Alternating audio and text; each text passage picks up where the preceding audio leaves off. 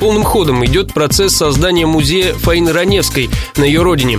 Как выяснило радио Ростова, в следующем месяце полностью выкупят двухэтажный дом, где родилась актриса. До недавнего времени помещения в дореволюционном здании были жилыми. Переговоры с собственниками вел благотворительный фонд Ивана Савиди.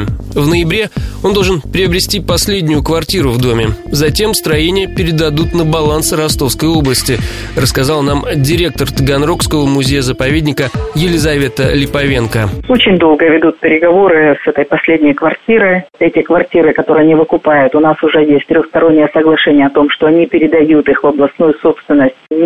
Министерство культуры, Министерство культуры их передает нам под создание музея. Это уже вопрос решенный месяца два, наверное, будет идти передача собственности Ростовской области. Разговоры о создании музея Раневской в доме на улице Фрунзе велись с начала нулевых, а 8 лет назад возле него поставили двухметровую бронзовую скульптуру дамы с зонтиком. За основу скульпторы взяли образ Ляли из фильма «Подкидыш».